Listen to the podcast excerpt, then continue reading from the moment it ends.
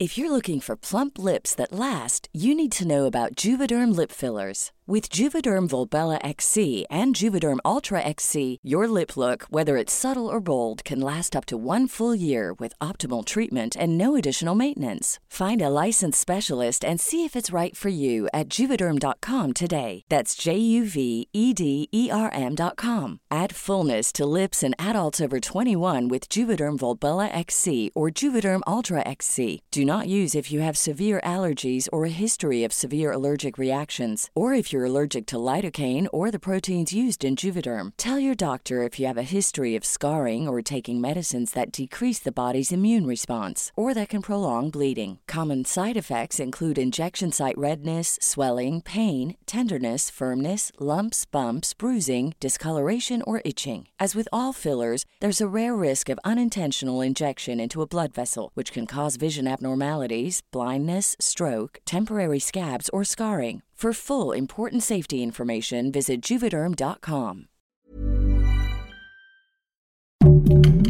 Heraldo Podcast, un lugar para tus oídos. El presidente de Gabón, país del que hablamos bastante poco, se llama Ali Bongo. Bueno, pues resulta que el presidente Ali Bongo desapareció de la escena pública durante algunos meses del año 2018. Es decir, pues no, no, no iba a actos públicos, no había imágenes suyas en la televisión, no hacía declaraciones, no inauguraba obras públicas, simplemente no se le veía por ningún lado. Y en diciembre de ese año, el 31 de diciembre de 2018, el gobierno de Gabón publicó un video en donde se veía al presidente Bongo deseando feliz año nuevo a los gaboneses.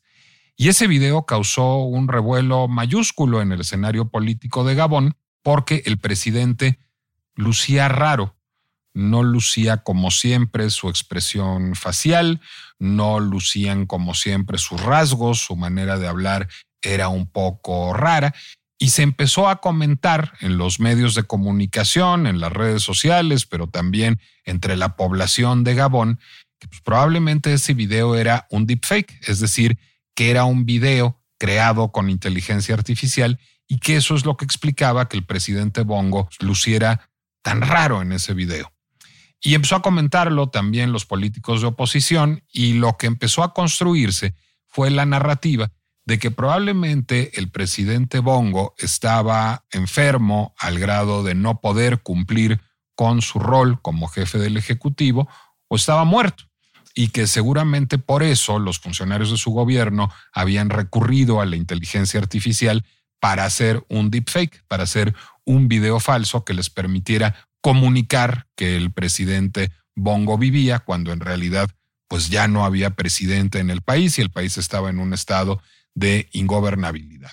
A partir de eso se intentó un golpe de estado militar en Gabón el rumor sobre el video deepfake del presidente Bongo dio lugar a un golpe de Estado militar que fue detenido, que no desembocó en una dictadura militar en Gabón, pero que sí desembocó en un video, un segundo video, en donde el presidente Bongo contó toda la verdad. ¿Cuál era esa verdad? El presidente Bongo había sufrido una embolia, un infarto cerebral en agosto de 2018, que lo había dejado con trastornos del habla y con una parálisis facial temporal. Y esto era lo que habíamos visto o lo que había visto el mundo en aquel video de Año Nuevo. El video era genuino, lo había grabado el presidente Bongo con unas cámaras, con unos realizadores en una locación. Sin embargo, a efecto del infarto cerebral que había sufrido, el presidente no hablaba bien y su rostro lucía parcialmente paralizado y eso es lo que le daba una apariencia tan rara en ese video. El video deepfake nunca había existido. El video deepfake era un argumento que habían creado sus adversarios políticos, el ejército, de manera señalada, para tener un argumento para perpetrar un golpe de Estado en su contra. La anécdota es absolutamente fascinante porque habla del poder de los deepfakes y todo pareciera indicar que el principal daño que puede hacer un deepfake no es lo que nos hace pensar de él, es lo que nos hace dudar de todo lo demás. Así es la pinche complejidad de la inteligencia artificial.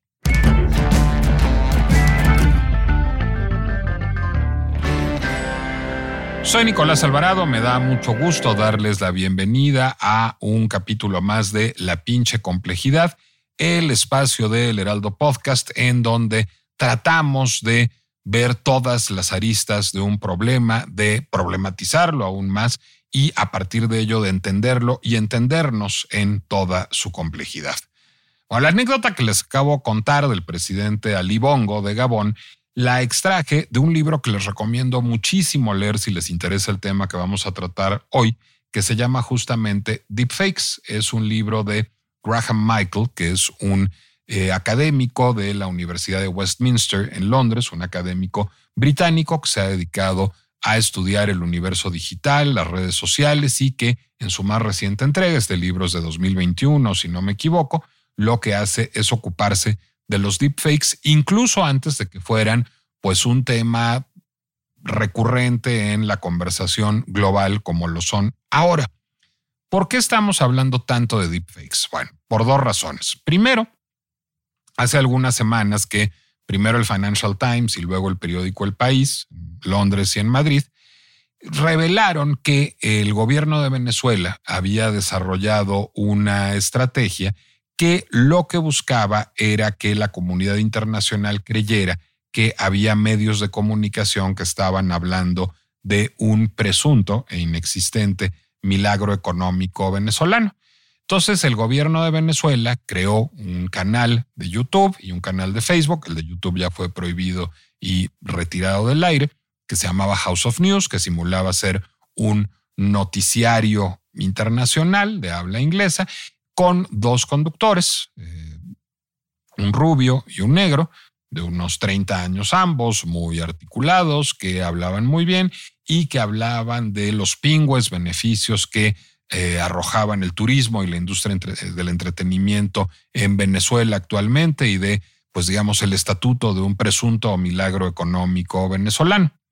Lo que descubrieron estos dos medios de comunicación europeos, el Financial Times y el País, eh, por cierto, uno de tendencia liberal y el otro de tendencia progresista, no son dos medios que necesariamente compartan la misma idea de mundo política, pues es que estos videos habían sido realizados con inteligencia artificial, que ningún periodista había decidido hablar de ese milagro económico venezolano que no existía, sino que esto era una herramienta de propaganda del gobierno venezolano para mejorar su imagen internacional, construida pues de manera muy rudimentaria, aunque no lo pareciera. ¿Por qué de manera muy rudimentaria? Porque los avatares que aparecían dando esa noticia pues eran fácilmente asequibles con una suscripción de 30 dólares mensuales que cualquiera puede pagar a una plataforma británica que se llama Synthesia. Synthesia es una plataforma británica de inteligencia artificial que fue desarrollada sobre todo para ayudar a la gente a hacer presentaciones de PowerPoint o para tener herramientas de ayuda en el salón de clases o para hacer MOOCs o para hacer capacitaciones empresariales, es decir, es una herramienta que permite hacer presentaciones en donde en lugar de leer, veamos una figura humana decir lo que nosotros queremos. Es decir, genera avatares de inteligencia artificial cuya función primaria pues es el mundo de la empresa o de la educación o de la capacitación. Em, ¿Cómo desarrolla Cintilla estos productos? Bueno, trabaja con actores a los que graba a lo largo de 15 minutos contra un fondo verde, contra un croma, y a partir de eso, bueno, pues logra generar estos avatares a los que uno les puede poner la voz que quiera. Hay voces en ciento y pico de idiomas, con todos los acentos, y uno se pone a jugar con Cintilla en español, Puede hacer que su avatar tenga voz de hombre o de mujer, más joven o más viejo, con acento mexicano, colombiano, venezolano, español, argentino, y esto puede replicarse en todos los idiomas, en francés, en inglés, en italiano, en el idioma que uno quiera, y uno puede hacer que digan lo que quieran suministrándoles un guion. Es muy posible ahora que ha sido tan comentada la presunta conductora de inteligencia artificial de Radio Fórmula, de Grupo Fórmula, pues es muy posible que se trate también de un avatar de Cintilla. La estética parece bastante cercana a esta solución asequible que surgió en el ámbito educativo y que pues ahora tiene usos periodísticos tan respetables como el de Grupo Fórmula, porque finalmente Grupo Fórmula se hace responsable editorialmente de lo que diga este avatar, o tan cuestionables como el del gobierno venezolano, que pretende o pretendía hacernos pensar que estos eran conductores de un canal informativo real, cuando en realidad pues, eran avatares al servicio de un proyecto de propaganda gubernamental. Bueno, pero todavía más comentado que el asunto de los avatares venezolanos o venezolano-británicos, porque pertenecen a un servicio británico, fue, y muy poquitos días después, el asunto de las imágenes del arresto de Donald Trump, que dieron la vuelta al mundo, tuvieron millones de impresiones en muy poquito tiempo, en 24 horas en todo el planeta, y eran imágenes en donde veíamos en las calles de Nueva York a la policía arrestando a Donald Trump. Lo veíamos muy enojado, forcejeando, tratando de escaparse. Veíamos a su esposa, Melania, gritar con horror. Y fue comentadísimo esto durante, pues yo diría algunos minutos. Se habló de qué barbaridad están arrestando a Donald Trump, qué maravilla, decía mucha gente. Y a los pocos minutos fue, ah, no, eran unos deepfakes, pero mira qué chistosos están. No es grave que pensemos durante unos segundos que pudieron arrestar a Donald Trump o que eh, pasa algo raro en un medio de comunicación que habla de una situación económica que existe en Venezuela. Son muy fácilmente desmontables esas mentiras. Rápidamente nos queda claro que se trata de deepfakes. Si revisamos además con atención los avatares que ofrece Cincilla o si revisamos con atención estas imágenes del presidente Trump y de su esposa Melania, veremos rápidamente que no se ven del todo creíbles. Nos pasa lo que les pasaba a los gaboneses con su presidente. Hay algo demasiado perfecto, hay algo un poquito irreal, también hay algo un poquito deforme en los rostros generados por inteligencia artificial. La piel no tiene el aspecto ni la textura de la verdadera piel humana, tiene imperfecciones, lunarcitos, granitos, cambios de textura, eh, barba incipiente, no enteramente regular, eh, que advierte, digamos, las técnicas de maquillaje en el caso de las mujeres. Es decir, la piel humana se ve mucho menos perfecta que la piel de la inteligencia artificial. Las expresiones tienden a ser un poquito rígidas, pero claro, hay que verlo con atención. Si son deep fakes y no cheap fakes, es porque están muy bien hechos, tan bien hechos que hay que darle, digamos, unos segundos adicionales de vista a las imágenes para percatarse de que son falsas. Además, bueno, pues normalmente nuestra lógica de consumo de redes sociales es ver el material muy rápido y además de verlo muy rápido, verlo en una pantalla muy chiquita. Entonces es muy fácil que nos vayamos con la finta. Pero nadie cree que el presidente Donald Trump esté arrestado y nadie cree que Venezuela tenga una próspera industria turística. Fue muy rápidamente desmontable porque además hay medios con estándares rigurosos que van de el país al Financial Times, al New York Times, que muy rápidamente dicen, no, pues esto no es cierto. ¿Cuál es el peligro entonces? ¿Y cuál es el fenómeno aquí? Creo que esas dos discusiones vale la pena tenerlas. El fenómeno en el caso de Trump es interesantísimo. En realidad, estas imágenes de el presidente Trump que circularon en las redes sociales eran parte de un proyecto mucho más ambicioso de alguien que estaba experimentando con inteligencia artificial y que lo hizo casi, pues si no como un proyecto de arte, sí como un proyecto de investigación y que así lo publicó en su cuenta de Twitter. Es decir, lo que hizo fue crear una suerte de historieta, esto era una suerte de historieta de qué pasaría si arrestaran a Donald Trump. Y entonces presentaba estas primeras imágenes, digamos, en donde se veía su arresto, pero también lo presentaba ingresando a la cárcel, poniéndose un traje anaranjado del que usan los presidiarios en Estados Unidos, limpiando una letrina, haciendo pesas al interior de la cárcel, escapando de la cárcel y llegando a un McDonald's vestido todavía con su mono anaranjado y echándose a llorar.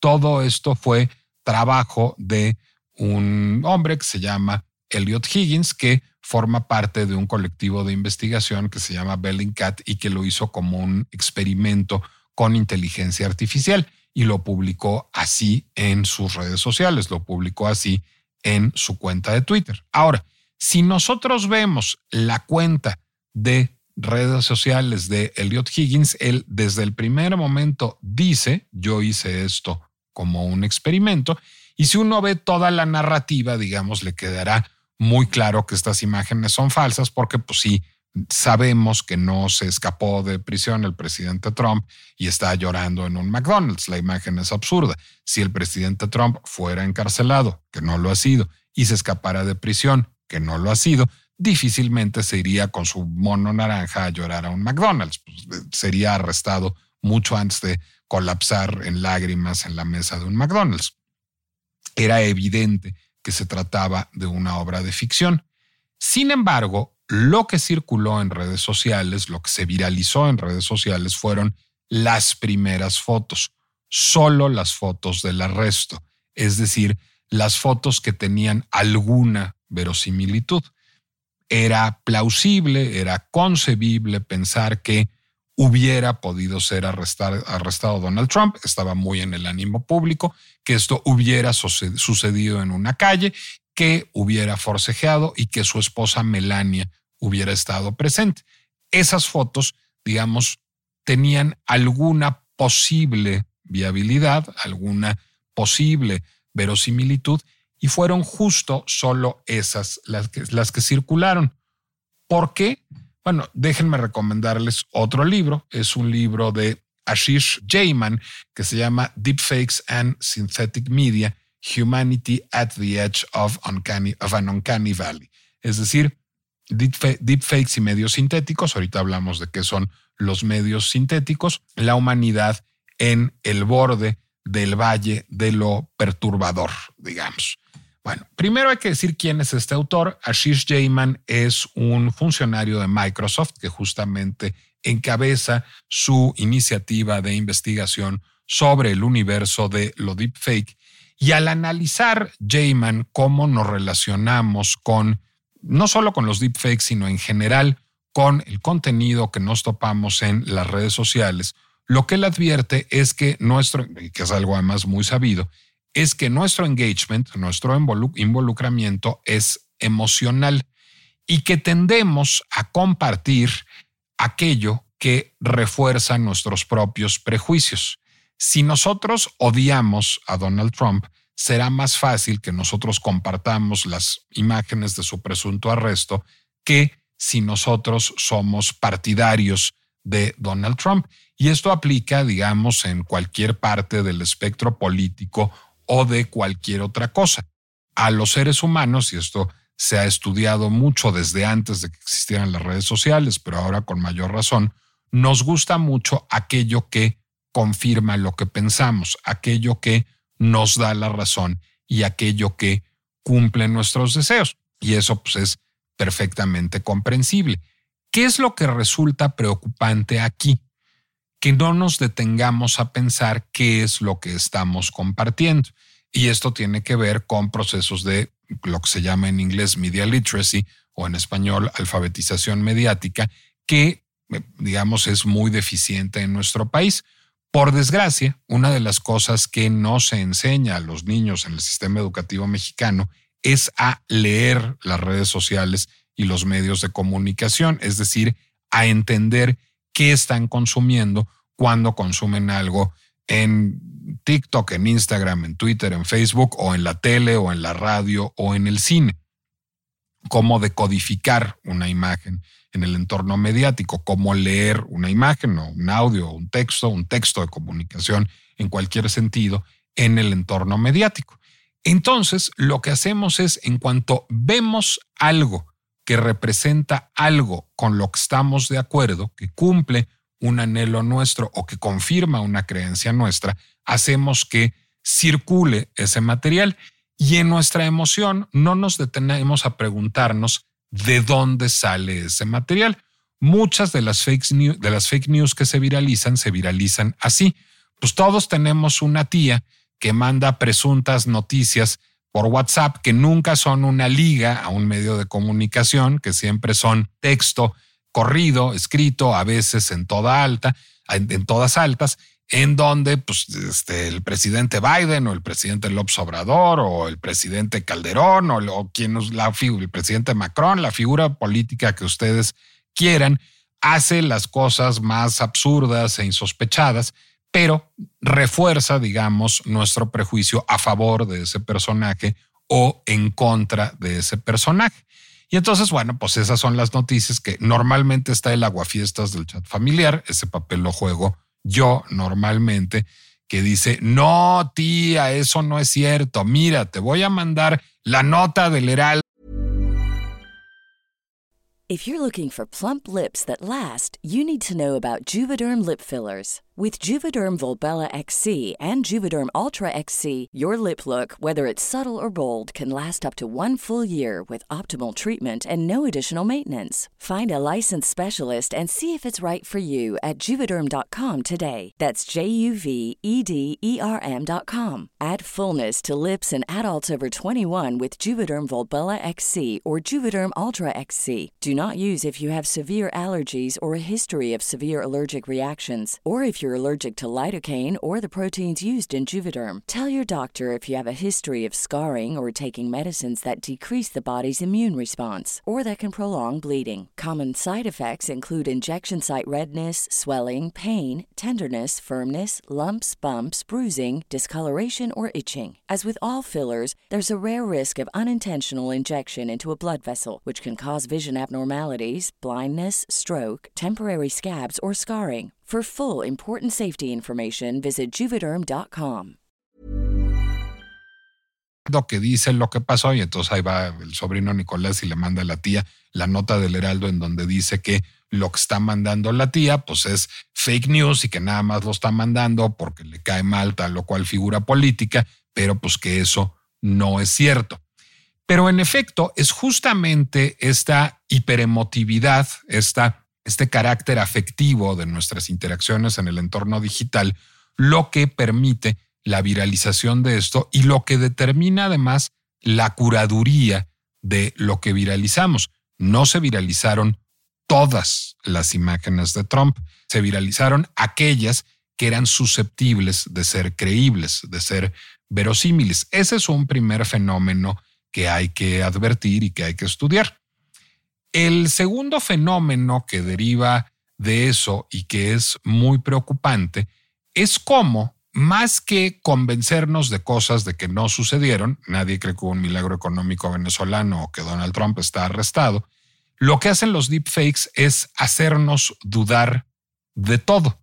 Lo que hacen los deepfakes es que cada vez que vemos una imagen, que vemos un video, digamos, ah, seguro es falso seguro me están engañando.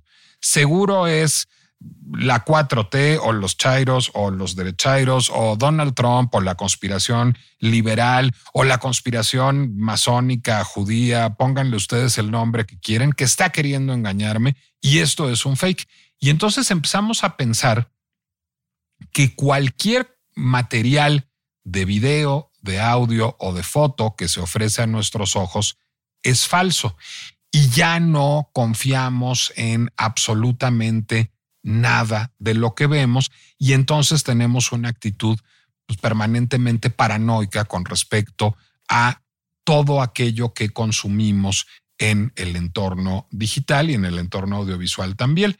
Eh, la, periodista, la periodista estadounidense Nina Schick llama esto el infocalipsis. Se había hablado mucho de la infodemia, de cómo la viralización de fake news pues genera una lógica viral pandémica como la de la pandemia y por eso se hablaba de la infodemia, pero esta periodista Nina Schick habla de el infocalipsis. ¿Y qué sucede en el infocalipsis? Bueno, no solo que absolutamente todos dudamos de todo, sino que al mismo tiempo los actores públicos se aprovechan de esa pues de ese carácter dudoso, de esa suspicacia extendida en todo el mundo para aprovecharse y desentenderse, desvincularse de cosas que hicieron o dijeron.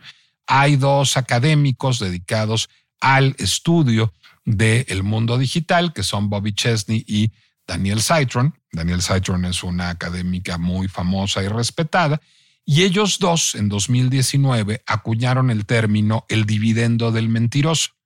¿Qué es el dividendo del mentiroso? El dividendo del mentiroso es la raja que sacan, el, el beneficio secundario que derivan las figuras públicas no demasiado probas que utilizan el argumento del deepfake para negar que hicieron algo que hicieron en realidad. Déjenme volver a Donald Trump, que siempre pues es una, constituye una cornucopia de ejemplos de mal comportamiento cívico y, me entenderán muy bien lo que sucedió. Ustedes recordarán esta declaración que hizo Donald Trump antes de ser presidente, cuando era presidente de la organización Miss Universo, un audio que lo perseguía, en donde él decía que su estatuto de celebridad pues le permitía tener a las mujeres agarradas de sálvase a la parte grab them by the pussy. Ese fue exactamente la muy cuestionable expresión que usó Donald Trump en aquel momento. En un primer momento, admitió que lo había dicho, dijo que era, pues digamos, una bravata de esa que echa uno en los vestidores del gimnasio, que no lo representaba y que ofrecía disculpas por lo que había dicho. Pero años después empezó a negar Donald Trump haber pronunciado esas palabras y empezó a decir que eso era un deepfake, que su voz había sido manipulada. Así como a Donald Trump todas las, em, las noticias que son adversas a su régimen dice que son fake news o como el presidente López Obrador tiene su sección en la mañanera de quién es quién en las mentiras, donde las mentiras son todo aquello que no está de acuerdo con su idea de mundo. Bueno, Yendo un paso más allá, Donald Trump juega la carta del el dividendo del mentiroso y se aprovecha de la suspicacia que genera todo aquello que circula en los medios de comunicación debido a los deepfakes para decir que no dijo lo que en realidad sí dijo, porque además cuando pronunció esa declaración ni siquiera estaban tan perfeccionados los deepfakes.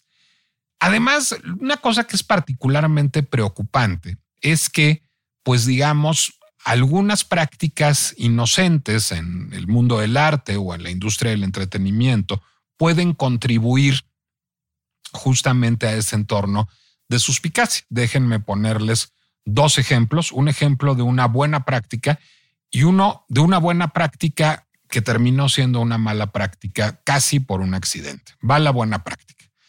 Bueno, pues ustedes ubican seguramente al actor Val Kilmer, que ha hecho muchas películas de acción, que ha sido Batman, que es además un actor muy solvente. En algún momento se hizo una bioserie sobre Val Kilmer en la televisión y había un problema, pues que es que la gente ya no le reconocía la voz a Val Kilmer porque en algún momento de su vida este actor se hizo una traqueotomía y entonces su voz ya no era la voz del Val Kilmer que todos recordábamos de nuestra juventud. Entonces, lo que hizo abiertamente, anunciándolo a los medios y con la venia de Val Kilmer, la casa productora, fue utilizar una tecnología de deepfake, es decir, un producto mediático sintético que parte de la síntesis de horas de grabación de la voz de Val Kilmer, para emular la voz de Val Kilmer antes de la traqueotomía y presentar en la narrativa la voz del actor con el que todos crecimos y que marcó a un par de generaciones.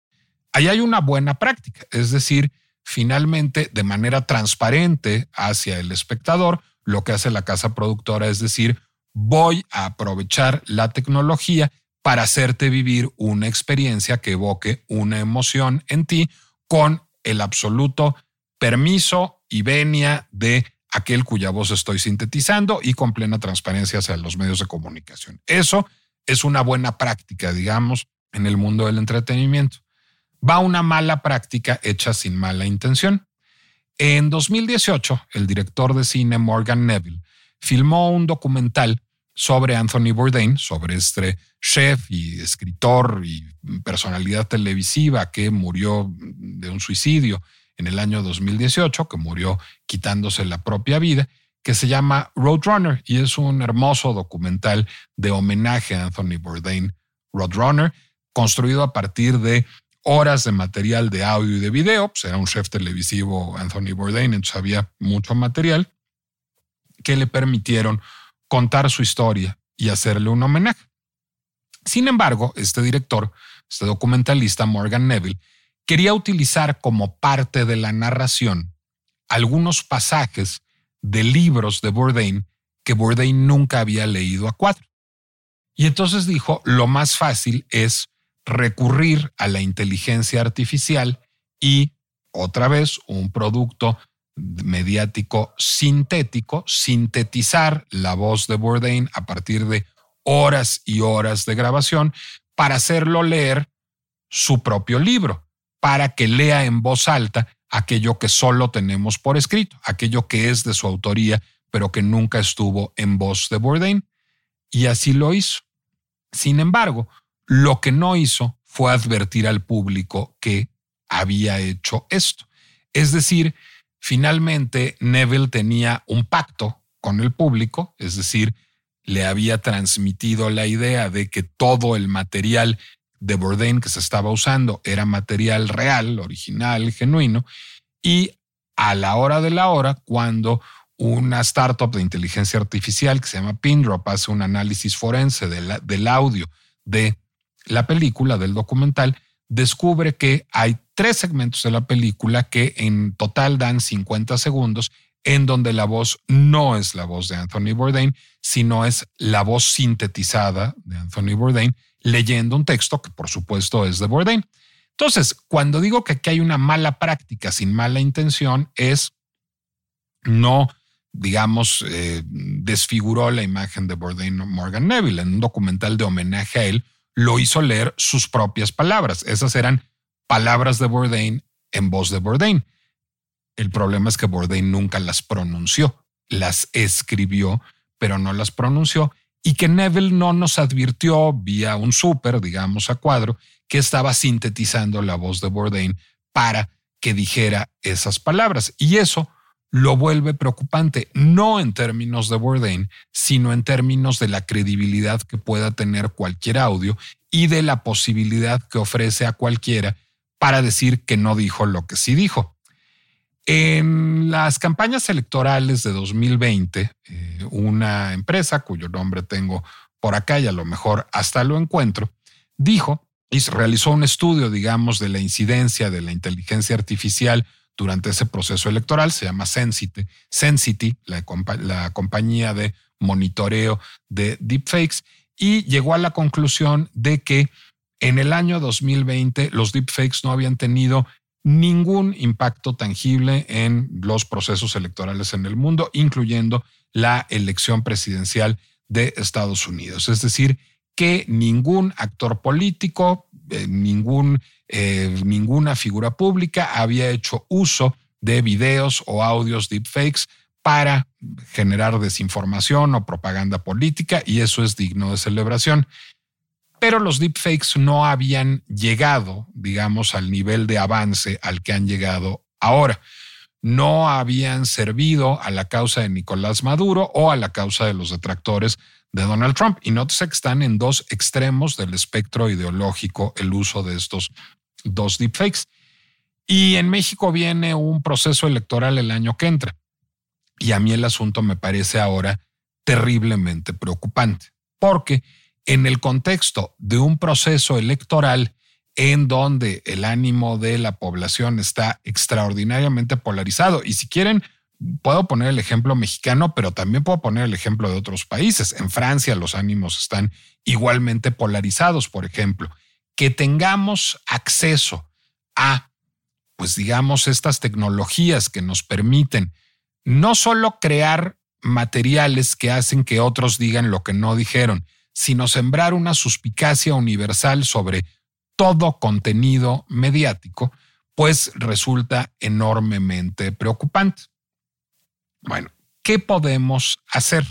Yo creo que ya hablamos de uno de los asuntos que es buscar alfabetizarnos y alfabetizar mediáticamente a nuestros hijos, es decir, preguntarnos de dónde viene cada cosa que nos topamos en la red o en los medios de comunicación, tratar de buscar la nota original, bien quién es el autor de esa nota, tratar de ver en dónde más publica, qué más ha escrito, es decir, darle contexto a aquello que, eh, que consumimos.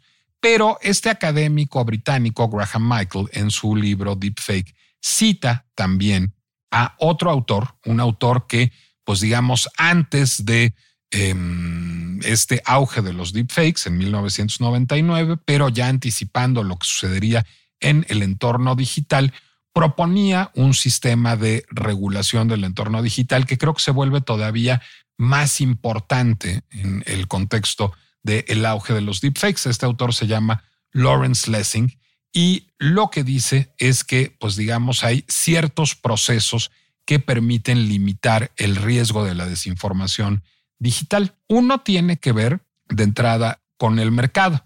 ¿Cómo se redujo importantísimamente el número de deepfakes que aparece en Pornhub, este sitio de pornografía que durante mucho tiempo albergaba deepfakes de estrellas de cine eh, haciendo porno que no habían hecho y que permitía buscar a través del término deepfake? Bueno, Mastercard y Visa de pronto dijeron, nosotras ya no vamos a aceptar pagos de Pornhub. Y Pornhub bajó el 80% de su catálogo a partir de esto para poder seguir teniendo una relación transaccional con las dos principales plataformas de tarjetas de crédito que representan a bancos de todo el mundo. Puede haber una presión del mercado.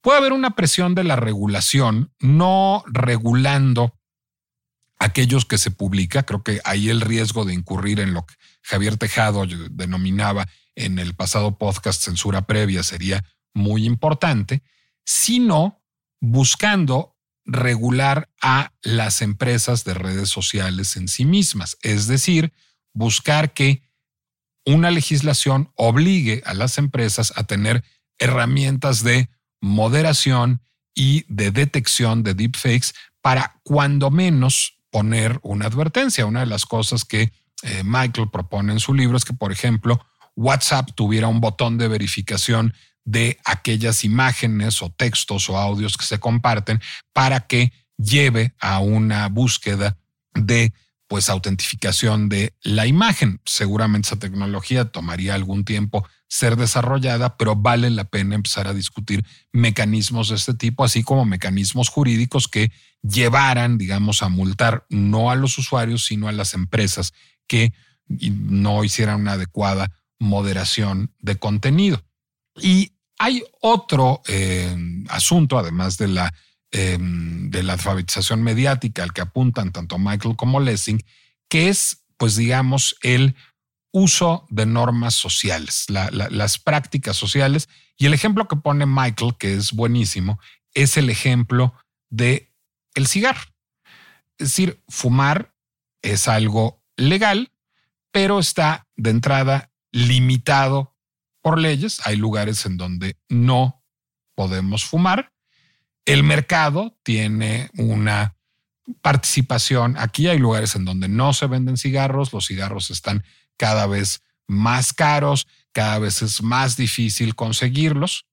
No hay publicidad para los cigarros. Bueno, pero también es muy importante cómo inciden las normas sociales.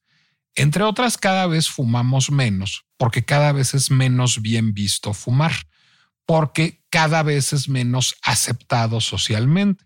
Hubo un cambio cultural que hizo que fumar fuera percibido como algo inaceptable en muchos contextos sociales y eso hace que cada vez seamos menos los que fumamos y fumemos en circunstancias más acotadas.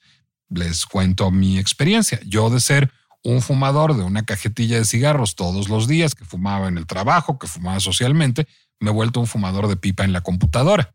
Bueno, pues eso es un cambio y es un cambio benéfico para mi salud, digamos. y eso deriva sobre todo de un cambio cultural. Ese cambio cultural, pues digamos de manera hormiga, lo podemos producir nosotros con respecto no solo a los deepfakes, digamos, sino a la desinformación o al infocalipsis que llaman Nina Es decir, si dejamos de reaccionar emotivamente a aquello que vemos en redes sociales o en medios de comunicación, si tenemos la curiosidad de ver de dónde proviene, lo mejor que puede pasar es que confirmemos nuestros prejuicios y tengamos más información para alimentarlos, pero también que los veamos derrotados y que, pues digamos, en un ejercicio de contención, nos abstengamos de viralizar algo que no solo destruye la reputación de una cierta figura, sino que destruye, digamos, pues el tejido cultural mismo. Este mundo de la información, este infocalipsis, nos hace flaco favor a todos y todos podemos terminar siendo víctimas personales o ideológicas de él eventualmente y pues digamos terminaríamos contribuyendo a un mundo cada vez más hostil y cada vez más desagradable. Creo que también es un extraordinario momento para propugnar por la alfabetización mediática como parte del currículum del sistema educativo, pero si eso es tan difícil y lo es, por también buscar propugnar por la alfabetización mediática en nuestro hogar, por enseñar a nuestros hijos cómo ver las redes sociales, cómo ver la tele, cómo ver el cine, cómo leer el periódico y cómo relacionarse con todos los, contenidos informativos y de entretenimiento a los cuales estamos expuestos. Soy Nicolás Alvarado, me dio mucho gusto estar con ustedes en este episodio de La pinche complejidad. Mi cuenta de Instagram es Nicolás Alvarado Lector y ahí tengo muchísimo contenido verificado todo para ustedes. Pueden también escuchar este podcast en Spotify, Amazon Music, Apple Music, Deezer, YouTube o cualquier plataforma en donde estén ustedes acostumbrados a escuchar podcasts. Nos escuchamos en la próxima emisión de La pinche complejidad y yo soy yo y están aquí Mariana, Fede y Claudia para dar fe de ello. No crean que estoy aquí yo solito como un bot de inteligencia artificial diciendo merolicadas que alguien me programó. Hasta la próxima.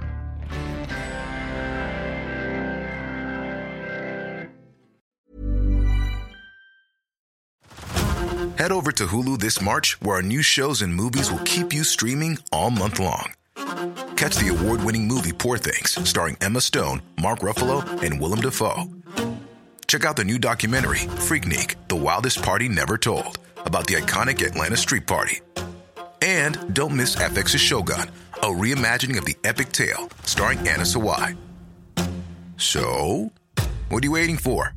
Go stream something new on Hulu.